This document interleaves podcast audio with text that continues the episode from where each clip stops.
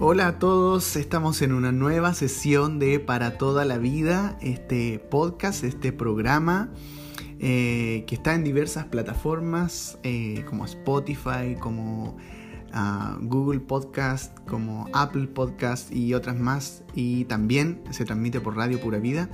Así que estamos contentos de estar en una nueva sesión. Eh, vamos a estar hablando un, un temazo este, este día. Así que te animamos a, poder escuchar esto con dedicación, con calma, ¿cierto? No apurado, sino que eh, con calma para poder eh, eh, absorber todas estas herramientas que vamos a estar hablando hoy día. y también si quieres puedes compartirlo con algún amigo, alguna pareja que tengas amigo, puedes enviar esta, este programa también. Y estoy aquí con mi esposita como siempre porque no podría estar solo ni hacer este programa solo, porque este es programa para toda la vida, para matrimonios, parejas y novios. Así que estoy con mi esposita. ¿Cómo estás mi amor en este día? Hola a todos, estoy muy bien, gracias al Señor, estoy contenta de ya vamos en el tercer capítulo. Eh, como decías tú, se viene un temazo, uno súper bueno, sobre todo en este tiempo que eh, varios de nosotros estamos trabajando desde casa, entonces estamos eh, mucho más tiempo que antes con nuestro cónyuge en casa, o, sea, nuestra rutina se ha vuelto diferente, entonces hay varias cosas que resolver. Eh, así que este tema se viene súper, súper bueno. Les pedimos que pongan mucha atención porque realmente yo creo que este es uno de los temazos en en el matrimonio. Pero antes de eso, me gustaría que hiciéramos como un breve resumen de lo que estuvimos compartiendo en las sesiones anteriores. Eh, y en la primera sesión estuvimos hablando acerca del pacto, este, del matrimonio como un pacto, ¿verdad? No como algo que se rompe fácilmente, sino un pacto, algo duradero, algo, algo firme, ¿cierto? Resistente. Eh, y también estuvimos dando una herramienta súper buena que correspondía a a tener tiempo juntos de pareja. Eh, es importante que tú puedas eh, agendar y planificar estos tiempos para que tengan eh, estos momentos en donde puedan hablar de sus expectativas, puedan hablar de cómo están en lo emocional, en lo físico, en, estos tiempos que, en que todos estamos mucho más sensibles, ¿cierto? Es importante estar conversando acerca de estos temas más, más profundo, más del corazón. Así que los animamos a ustedes a estar eh, presentes y, a dedicar tiempo eh, para su matrimonio. Y este tiempo de pareja, como decíamos en el primer capítulo, puede ser semanal, que es lo ideal, pero si no pueden, puede ser cada 15 días. Eh, y, es importante que, que tengamos esta frecuencia de poder estar hablando para saber cómo estamos, ¿cierto? Como decía mi esposa, en lo emocional, puede ser hasta en lo físico y también puede ser lo espiritual, cómo, cómo está mi relación espiritual con Dios, si me siento bien en eso, siento que me falta, pero, pero es descubrirse a través de ir conversando, ya sea de manera semanal, dos horas, una hora, o de manera eh, quincenal. Eh, y, el otro también consejo que, dimos en el primer capítulo es estar, em, estar atentos a las necesidades emocionales que tiene nuestro cónyuge. Atentos si de repente, no sé, uno ya con el tiempo comienza a conocer a su cónyuge y, al solo verlo o al notar una reacción, uno ya sabe que le pasa algo. Entonces, si, si notas que tu cónyuge anda raro, así como cabizbajo o con una cara extraña o con actitudes, es importante ocupar este tiempo de pareja también para preguntarle cómo estás, cómo te sientes. Y no recibir la típica respuesta, no, bien, está todo bien, excelente, sino realmente tener un tiempo de calidad de conversar. Y eh, el segundo tema ah, que tratamos en este programa es de la comunicación y que es súper importante que tiene que ver con este tiempo en pareja. Eh, y, la comunicación, eh, a través de la comunicación, ¿cierto? Hay un, mensaje, hay un emisor que, es el que está entregando el mensaje y hay un receptor que está escuchando este mensaje y ahí dimos una serie de consejos que lo puedes revisar en el capítulo número 2. Y esta, este día vamos a ver este capítulo de cómo resolver conflictos de una manera sana, cómo eh, eh, cuando hay diferencias, cuando hay eh, un tema que está causando tensión, en la relación, cómo poder abordarlo de la mejor manera para no terminar discutiendo, no terminar peleados, no terminar cada uno por su lado, ¿cierto? O en la noche cuando nos vamos a dormir, claro, uno mirando para un lado, otro mirando para otro y, sentir que hay como una era del hielo o un hielo gigante ahí entre medio de nosotros. Eh, cómo, cómo poder resolver conflictos que ciertamente los hay en el matrimonio, en la relación, cómo resolver conflictos de una manera sana. Así que esto vamos a estar hablando hoy día y por eso le, decíamos que es un temazo, pero que también eh, tenemos que, eh, si no sabemos, no, tenemos ninguna herramienta o creemos que sabemos hacerlo excelente, eh, en realidad nos vamos a dar cuenta que nos falta mucho por aprender y la idea es tomar estos consejos, estas recomendaciones y poderlos llevar a la práctica. Claro, y, y todos estamos ahí a la mano de poder tener un conflicto, o sea, Nadie está libre, ¿cierto?, de tener un conflicto. ¿Y por qué es esto? Porque somos diferentes, venimos, venimos de diferentes orígenes, fuimos creados con diferentes prioridades, diferentes deseos, tenemos diferentes personalidades, diferentes opiniones, entonces obviamente vamos a tener eh, diferencias de, de opiniones. Entonces siempre va a haber un conflicto, por eso es importante que sepamos cómo hacerlo efectivamente.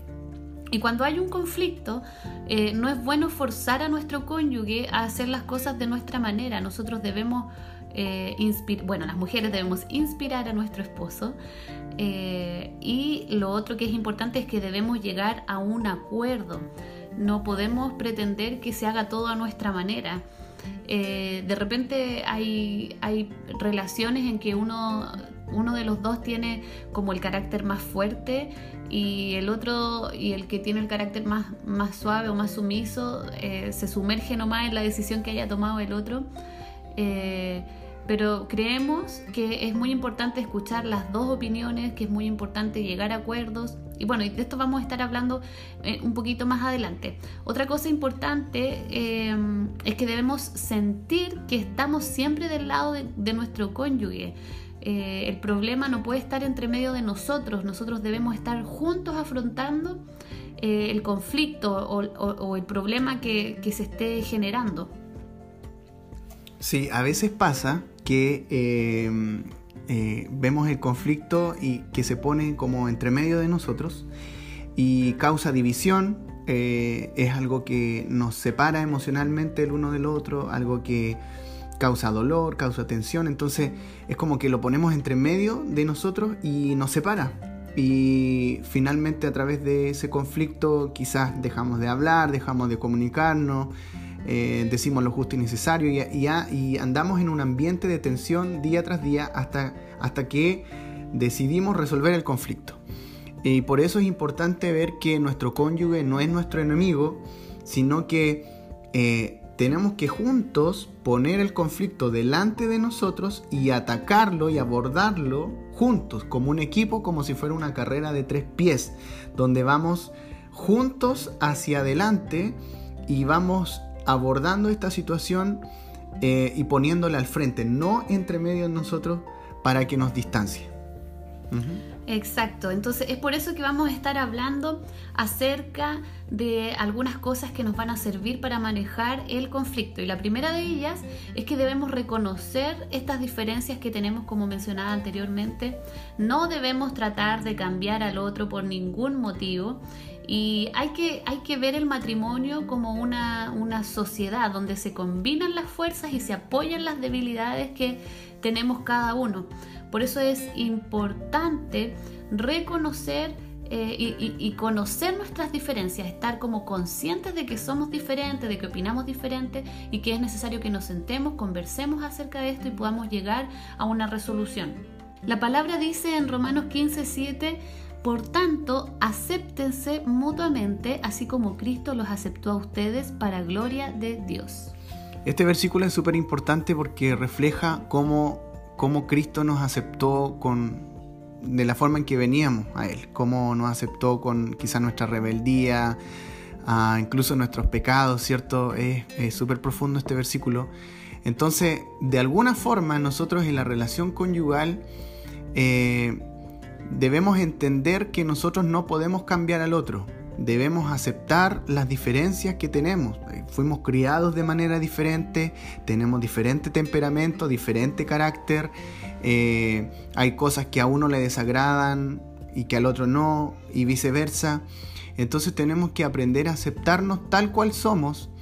Ah, lo importante es que no nos quedemos de esa forma, porque aunque Dios nos acepta tal cual somos, también Él nos lleva como dice la palabra, también en un proceso de santificación, en un proceso de transformación, a ser moldeados a la imagen de Cristo. Entonces, eh, no nos acepta, pero la idea es que no nos quedemos así, con nuestros errores, con nuestras fallas, sino que caminemos hacia la madurez espiritual y en este caso en la relación conyugal, caminemos a poder limar ciertas asperezas o ciertas cosas que, o de nuestro carácter que no benefician a nuestro cónyuge.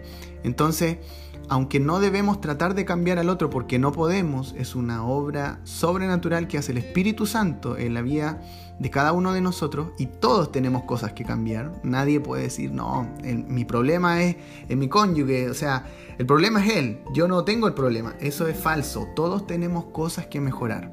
Entonces, pero no está en nosotros el cambiar al otro, así que debemos aceptar esas diferencias y dejar que el Espíritu Santo me transforme primero a mí y yo someterme a ese cambio y dejarme eh, moldear por, por el Espíritu Santo en aquellas cosas que Él quiere trabajar en mí y orar para que Dios también haga su trabajo en, em, en mi cónyuge. Sí, por eso es, importante, de acuerdo a lo que tú estás diciendo, es importante hacernos la pregunta, ¿qué puedo cambiar yo para mejorar esta, esta relación? ¿Qué puedo eh, transformar en mi vida o qué puedo cambiar en mi vida para que la relación sea más llevadera, para que la relación eh, vaya de mejor forma? Entonces eso, eso yo creo que es como importante igual, eh, no siempre como tirarle la pelota al otro, sino como partir por uno que, seamos nosotros quienes partamos, que haya un cambio de actitud en nosotros y así nuestro cónyuge va a ver y, va a experimentar también el amor de Cristo y al experimentar el amor de Cristo a través de nosotros, eso le va a dar un cambio a la relación, eso va a ser realmente bueno. Otra de las cosas importantes que en el tema de la, resolución de conflictos es eh, aprender a negociar.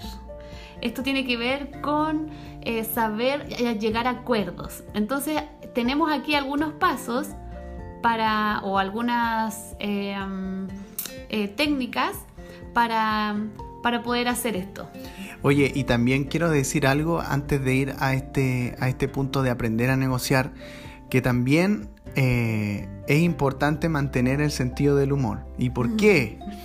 Porque cuando se genera tensión y hay problemas que resolver, generalmente nadie tiene ganas de reír, ni echar la talla, ni nada.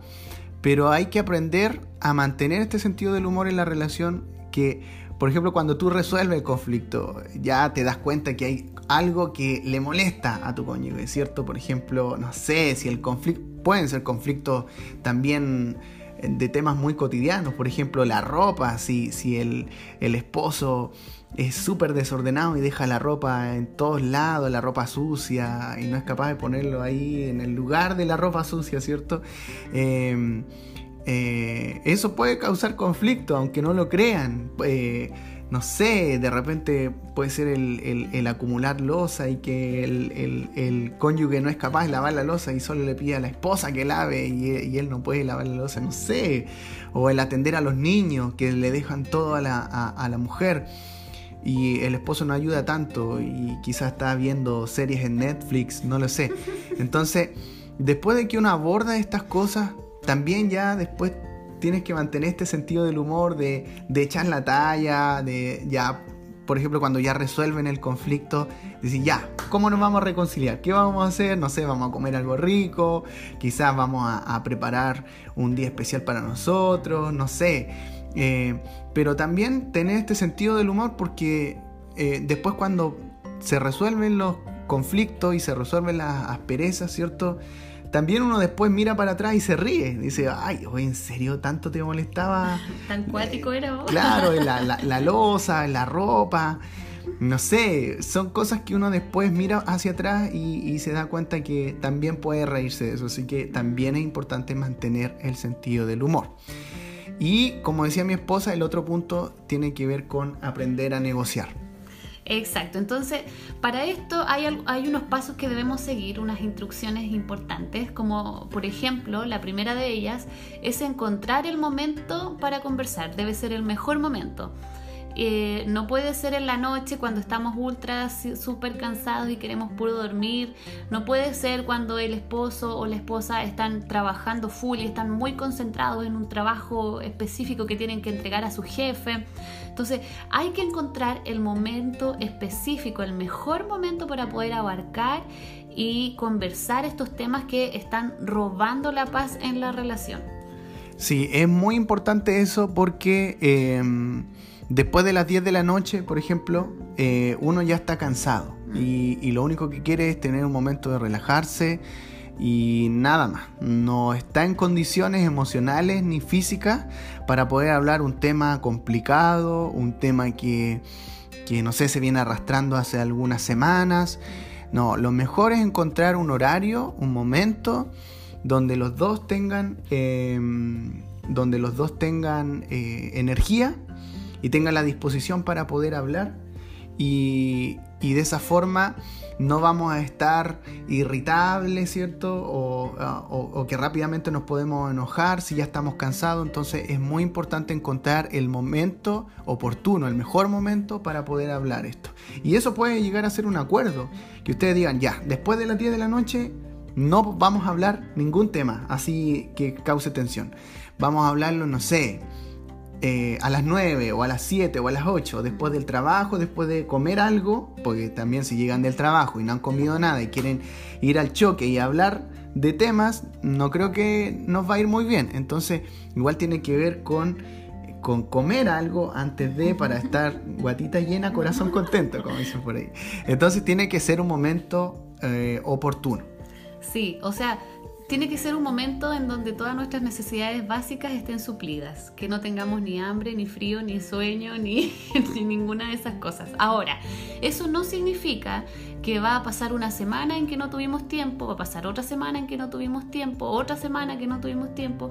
El tiempo deben planificarlo y deben respetar los tiempos, porque si no esto también se convierte como en una bola de nieve y al momento de conversarlo ya es algo que ni siquiera tiene forma, ni siquiera saben de, qué es lo importante de lo que van a hablar.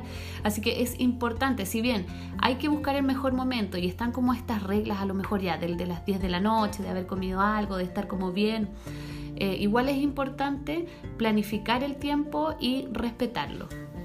Sí, y hay que identificar el tema también eh, del cual vamos a hablar. O sea, si vamos a hablar de, a ver, que quizás no hemos tenido un tiempo de calidad para conversar y hemos estado muy preocupados de los niños y del trabajo, pero no de nosotros como pareja, si ese es el tema y cómo poder tener más tiempo de pareja, eh, ese debe ser nuestro enfoque. No va a ser ni el colegio de los niños, ni irnos por la tangente, ¿cierto? Irnos como darnos tremenda vuelta, sino identificar cuál es el tema que nos está generando tensión y de eso vamos a hablar. Y si sale otro tema entre medio, bueno, lo abordaremos con más calma en otro momento, pero debemos enfocarnos en el tema. Tenemos que hablar del tema y no atacarnos, no, no comenzar a, usar esos clichés donde decimos, tú siempre dejas todo desordenado o tú siempre te enfocas más en los niños que en mí o tú siempre te preocupas más de tu trabajo y de lo que te pide tu jefe que de lo que te digo yo o lo que te pido yo o tú nunca, tú nunca dejas ordenado. o tú nunca me dices palabras hermosas. O tú nunca sacas la basura a tiempo. No sé. Eso de tú siempre o tú nunca generaliza y tú con eso le estás transmitiendo a tu esposo que siempre deja la escoba y nunca hace nada bien. Y eso no es verdad. O sea, cuando a veces nos equivocamos son momentos puntuales y si de repente ha sido una conducta, una mala conducta que hemos tenido en el tiempo, ya, tuvo esa frecuencia, pero no es siempre. Mm. O, que nunca hagamos las cosas. Entonces esos clichés de tú siempre esto, tú nunca esto otro. Eh, finalmente, con que pone todas las actitudes e incluso pone a la persona como que tú la estás atacando y la pones en un saco de clasificación que dice tú siempre o tú nunca mm. algo. Y, esa frase en realidad nos suman. Eh, lo que nosotros debiéramos aprender a, conversar y a hablar o a expresar es cómo tú en realidad te sientes por lo que sucede. Mm. Por ejemplo, si, si el esposo está muy dedicado al trabajo, y no está entregando mucho tiempo de calidad a la esposa o de decirle palabras lindas, en vez de decir tú siempre dedicas mucho tiempo al trabajo y usar ese cliché, ah, deberíamos llegar a, poder comunicarnos y decir que, por ejemplo, en este caso la esposa diga, me siento desplazada cuando eh, tú dedicas mucho tiempo al trabajo o siento que soy menos importante, soy menos importante que tu trabajo. Le dedicas tanto tiempo a tu trabajo que eh, me siento como con un menor valor, que el trabajo para ti tiene un, valor más alto y mucho más alto de lo que yo valgo para ti. Entonces de esa forma, eso para mí ha sido muy bueno cuando Tiare me ha dicho eso, de cómo ella se siente en algo específico a nivel de sus emociones, porque así me permite eh, ponerme en sus zapatos, ser más empático y darme cuenta que quizás eh, algo que yo estaba pasando por alto para ella es súper importante eh, y, le está causando daño. Entonces, cuando ella me dice cómo se siente, para mí, que soy, no sé, hombre quizás más racional, más cuadrado, no tan emocional, me ayuda a entenderla. Eh, hay un dicho popular que dice que a las mujeres no hay que entenderlas, hay que quererlas o hay que amarlas, pero eh, eso es un dicho popular, pero yo siento que es muy importante para un esposo también comprender y entender a su esposa. Y de la forma en que al menos a mí me sirve mucho es cuando ella me dice cómo se siente.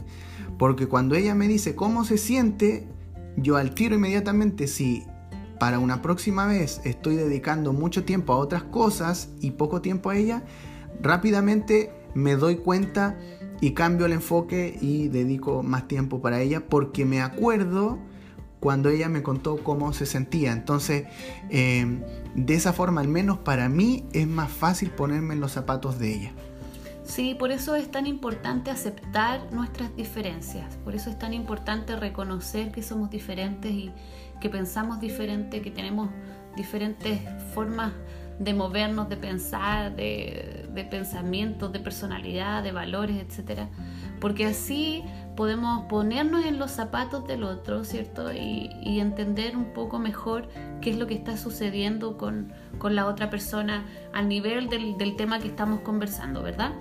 Luego de que ya identificamos el tema y empezamos a conversar de este tema, es bueno buscar soluciones, eh, soluciones posibles, así como una lluvia de ideas de soluciones. Estas las pueden escribir, las pueden ir analizando, a ver cuál, cuál podría ser mejor, cuál, cuál no.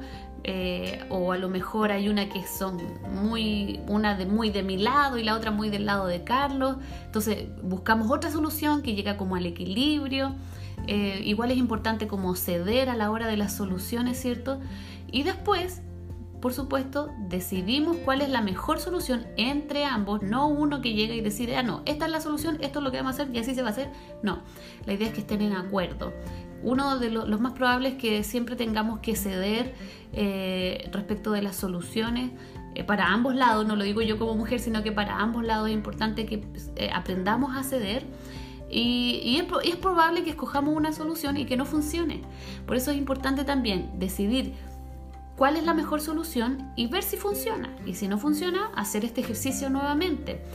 Eh, pero es importante que ustedes estén como preparados para hablar nuevamente de este tema y eh, reevaluarlo.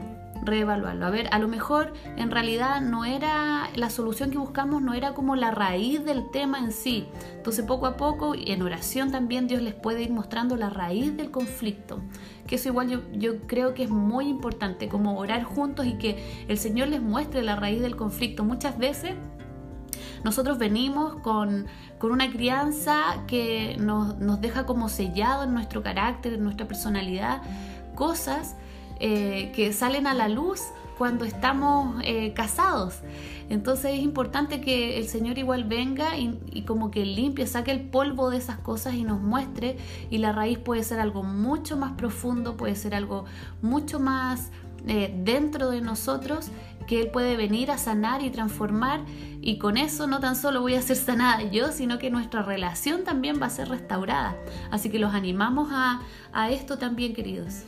Y, es importante, de hecho, lo que tú decías de, de, decidir la mejor solución, ver si funciona y luego analizar si, si, si se necesita reevaluar.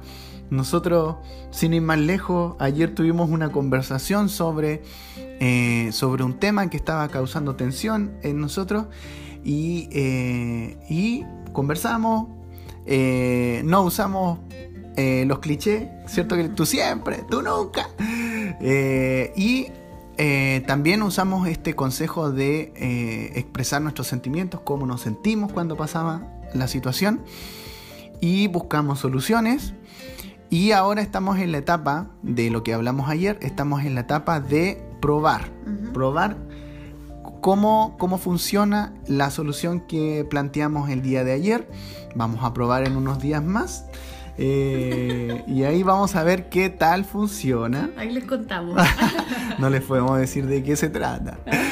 Porque si no llegaría hasta, hasta todo el mundo. Porque fue chistosa igual. Hoy estábamos revisando el, el, quienes habían escuchado el programa y sale que incluso lo han escuchado en Estados Unidos y también en, en, España. Así que no podemos decir que llega hasta allá la información. Pero bueno, ya, el tema es que em, es necesario buscar una solución de acuerdo, en conjunto, ver si funciona y si no, si no funciona, vamos a reevaluarlo, vamos a hacerle algún ajuste y, y vamos a seguir trabajando en conjunto. Así que esto que le estamos conversando también lo estamos aplicando nosotros. No crean que esto es solo teoría, sino que también tiene que ver con aplicar esto y es lo que también animamos a ustedes.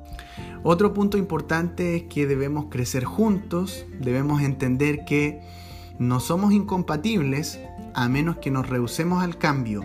Y eso es un punto importante, o sea, en la medida en que nosotros trabajemos nuestras diferencias, vamos a ir creciendo juntos, vamos a ir abordando los problemas, vamos a ver, vamos a poner estos problemas eh, en el frente, ¿cierto? En, al frente de nosotros, los vamos a abordar y los vamos a superar. Va a ser como estas vallas, ¿cierto? Que vamos saltando y superando. Y cuando miremos para atrás, vamos a tener gozo de ver todo lo que hemos superado juntos y los obstáculos que hemos superado juntos. Eh, y, por eso es importante que, no nos rehusemos al cambio, no nos rehusemos a ciertas cosas que debemos cambiar. Eh, podemos cambiar nosotros mismos, pero no podemos cambiar al otro, que era lo que decíamos eh, anteriormente, de que debemos dejar al Espíritu Santo obrar. cada uno de nosotros le gustaría quizás cambiar muchas cosas de nuestro cónyuge, pero debemos entender que nosotros decidimos por nuestro cónyuge y dijimos ya nos vamos a casar y finalmente celebramos esto, esto es un pacto. Entonces hay que ir trabajando las diferencias. El matrimonio requiere mucho trabajo y es necesario que nos entendamos esto y nos pongamos el chip de, de entender que el matrimonio eh, requiere trabajo, requiere ajustes, requiere tiempos de, de conversación, de resolución de conflictos hasta que comencemos a caminar de una manera ah, más llevadera, pero que no significa de que no van a haber conflictos, pero sí de que vamos a poder abordarlos de mejor manera. Solo podemos cambiar si sabemos qué es lo que le importa a nuestro cónyuge, por eso tenemos que estar conectados con nuestro cónyuge emocionalmente. Es muy importante. Si le afecta algo a mi esposa y yo lo sigo haciendo y lo sigo haciendo y lo sigo haciendo, soy un cabeza dura. Y, y, tarde o temprano, eh, eh, esto me va a alcanzar, Dios me va a tener que tirar las orejas bien tiradas y, me va a tener que decir o tú cambias esto o, te va a alcanzar las consecuencias de, las malas actitudes que estás teniendo con tu esposa. Entonces es importante eh, aprender de esto y poner en práctica lo que estamos conversando. Claro, y para eso es importante decirle a nuestro cónyuge qué es lo que nos duele, qué es lo que nos frustra. Es importante que podamos comunicar eh, nuestras emociones, eh, comunicar, no sé, vivencias pasadas, esto de conocerse, realmente es importante. Nosotros siempre eh, recomendamos que en la etapa de noviazgo puedan conocerse lo más posible, puedan conversar mucho, ¿cierto? Para que en el matrimonio, cuando ya se eh, empiezan a experimentar diferentes eh, cosas juntos, puedan también saber la raíz de dónde vienen esas cosas. Em, otra cosa es que parte del conflicto se presenta por la forma en que asumimos cómo deben ser las cosas. Entonces, muchas veces tenemos conflicto porque yo asumo que esta persona va a responder de tal forma frente a tal situación. Entonces, para eso es importante estar consciente de nuestros valores y los de nuestro cónyuge, que han sido aprendidos durante la educación que hemos tenido desde niños, en la cual no hemos estado nosotros juntos presentes en, toda esa crianza, ¿cierto? Entonces, eh, es, bueno considerar todos estos puntos para que nosotros podamos crecer juntos. También es bueno pedir que el otro cambie, pero exigirlo ya es como dañino. Exigir que el otro cambie puede generar un conflicto, la verdad, un, un poco mayor. Podemos decirle, sí, ¿sabes qué? Podrías a lo mejor cambiar eh, esta forma porque me hace sentir de tal forma, qué sé yo pero exigir, tienes que cambiar porque si no me voy a separar de ti. Creo que esas, esas formas eh, no son las que corresponden. Lo que menos hace eso es en realidad que, que podamos crecer juntos. Y, debemos caminar en esto. O sea, el divorcio, que es una palabra bien fuerte, eh, eh, no puede ser por ningún motivo el plan A, ni el plan B, ni el plan C. O sea, yo sé que hay diferentes tipos de em, situaciones, contextos, vivencias, y en base a cada una de esas uno puede ir analizando, pero si son temas cotidianos, son temas que se pueden abordar, em, eh, no, puede, no podemos pensar en algo tan extremo de forma inmediata. Eh, aquí en Mateo 7.3 dice, ¿por qué te fijas en la astilla que tiene tu hermano en el ojo y no le das importancia a la viga que está en el tuyo? A veces estamos tan concentrados en la pequeña astilla que tiene nuestro cónyuge en su vida, ¿cierto? Estas actitudes y no nos damos cuenta que nosotros tenemos una viga, un bosque, una plantación de árboles que tenemos en nuestra propia vida y que tenemos que eh, tenemos que talar, tenemos que hacer algo con esas cosas que eh, no están sumando en nuestra, en nuestra vida. Y de repente nuestras expectativas eh, con nuestro cónyuge son tan poco realistas, así como quizás estábamos de novio y veíamos solamente las cosas positivas del otro y sentíamos estas mariposas en la, en la guata eh, y, veíamos que todo era color de rosa y, oh, que es tan atento, tan romántico, no sé. O, ella que cuida tanto su apariencia, ¿cierto? Y se ve tan preciosa. y de repente tenemos tanta expectativa y todo esto del noviazgo, ¿cierto? Eh, y luego nos casamos y es como que en muchas, en muchas relaciones, ¿cierto? Pasa que como que se enfría esto o dura un tiempo, pero luego comienza a enfriarse. Entonces, eh, cuando esperamos que nuestro cónyuge satisfaga todas nuestras necesidades, inevitablemente fracasaremos y seremos heridos, produciendo en nuestro matrimonio una espiral descendiente. Como una espiral descendiente que tenemos expectativas tan altas o poco realistas, que entonces tenemos unas exigencias también muy altas y como esas exigencias no las cumple nuestro cónyuge, eso produce decepción en nosotros y eh, finalmente puede causar culpa eh, en nuestra propia vida, en la culpa del otro eh, por quizás por exigir demasiado o porque el otro no dio el ancho, ¿cierto? No dio el estándar que esperábamos. Y así esto es como una espiral descendiente donde vemos que nuestras expectativas, como son poco realistas, no, no, no pueden ser eh, cumplidas, ¿cierto? O no pueden ser, eh, eh, no sé cómo llamarlo, como satisfechas. satisfechas. Entonces, es importante dentro de la relación mirar a Dios y mirar en nuestra relación como un triángulo no como una relación como lineal, eh, solamente el esposo y la esposa, sino como un triángulo donde está Dios eh, arriba, ¿cierto?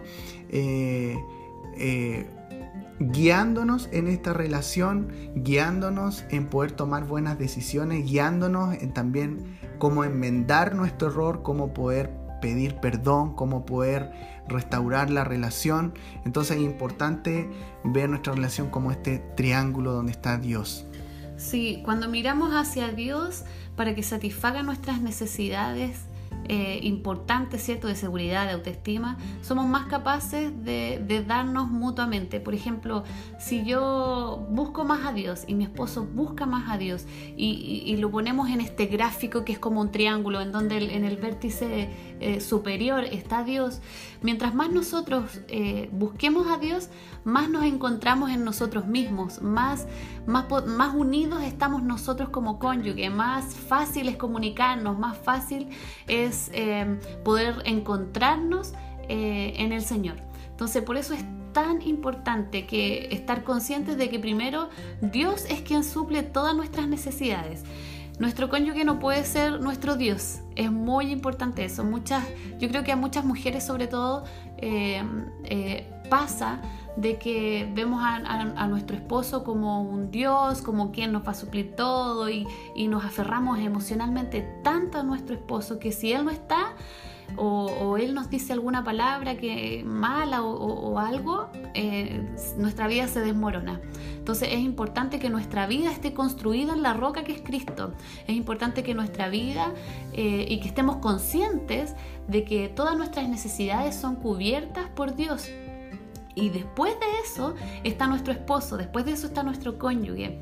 Eh, por eso es tan importante que podamos tener una relación con Dios tan profunda, una relación, una intimidad con Él, que nos vaya dando, porque al conocerlo más a Él nos va a ir dando seguridad en quién somos, nos va a ir dando sanidad en aspectos de nuestra vida que necesitan ser sanados, podemos ir siendo transformados a través de Él y de su Espíritu Santo. Pero si no lo tenemos a Él primero, es como que todo se desmorona, porque nuestro cónyuge no, tiene la capacidad, eh, no porque sea malo, ¿cierto? sino porque no es Dios, eh, no tiene la capacidad para abordar todas nuestras necesidades hasta en lo más íntimo de nuestro corazón. Sí, y eso es muy cierto, es muy cierto. Así que em, es importante que siempre estemos conectados con Dios, conectados con lo que Él nos está hablando en nuestra relación Después de la relación con Dios, la segunda relación más importante es la relación conyugal.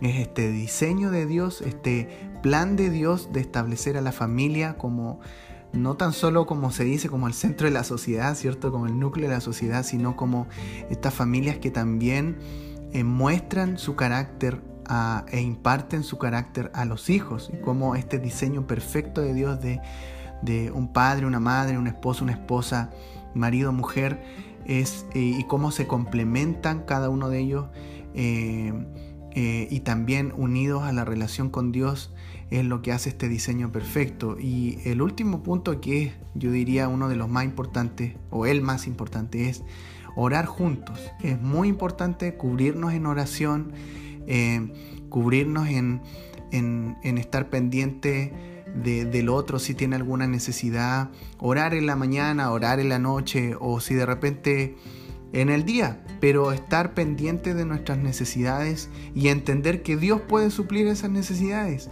y entender que somos un equipo y que podemos orar unos por otros. Eh, entender que, como dice el versículo en Eclesiastés 4:12, la cuerda de tres hilos no se rompe fácilmente. Esta cuerda de tres hilos habla de Dios, el esposo y la esposa, por eso tiene estos tres hilos y que no se rompe fácilmente porque cuando están estas tres cuerdas eh, finalmente nos enlazamos y de esa forma la relación es efectivamente para toda la vida. Entonces necesitamos entender esto, necesitamos cubrirnos en oración. Esto nos ayuda a relacionarnos con nuestro cónyuge de manera significativa, de manera profunda. Em, no vamos a manipular tampoco las oraciones, ¿cierto? De Señor, cambia a mi esposo y estás orando al lado de él, ¿cierto? Al lado de ella, Señor, cambia a mi esposa por su carácter, por favor, Señor, hazla más, más amable, más apacible, más tranquilita, Señor. No vamos a manipular, ¿cierto? Sino que vamos a orar para que Dios nos transforme, para que Dios haga una obra en ella, haga una obra en mí, cambie esas asperezas eh, somos esas vasijas de barro en sus manos y que si hay algo que está defectuoso, que nos haga de nuevo y, si hay que hacer todo desde cero, que lo haga así el Señor, porque Él es el alfarero y nos va moldeando. Eh, eh, es, sabio y también lindo y cercano poder preguntar a nuestro cónyuge, ¿por qué situación te gustaría que ore por ti hoy? ¿Qué te gustaría que ore? ¿Qué te gustaría que, que pueda orar por ti? Em, y así, viceversa, como estarnos preguntando por qué te gustaría que ore.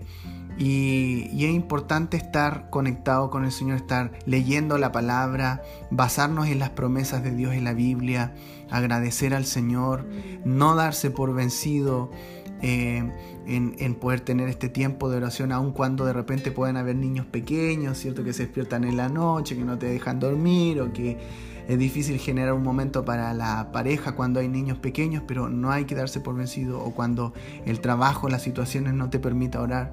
Hay que seguir intentándolo y entre más cercana sea nuestra relación individual con Dios, más cercana será nuestra relación como esposos porque Dios nos va transformando y nos va equipando para ser mejores esposos y mejores esposas según su corazón. Sí, definitivamente es importante incluir la oración en nuestro schedule, en, nuestro, en nuestro horario diario. Es importante tener un tiempo de oración y es realmente bonito como de alguna forma el mantenernos eh, unidos con Cristo hace que nuestra relación sea más profunda como cónyuges, que nuestra relación como cónyuge sea más, sea más fuerte porque está cimentada en la roca que es Cristo. Y, si de, alguna forma em, sientes que estabas como enojado o alguno de los dos estaba enojado, es importante al otro día levantarte y decir perdón, te causé daño, eh, a lo mejor con mi enojo, lo hice de esta forma. Debemos ser humildes también eh, en esto. O si de repente vas a comenzar a orar y sientes que hay algo que, que, que está inconcluso entre ustedes, pedir perdón antes de comenzar a orar para cuando cuando oren realmente estén unidos y no haya algo ahí que esté como causando división entre ustedes.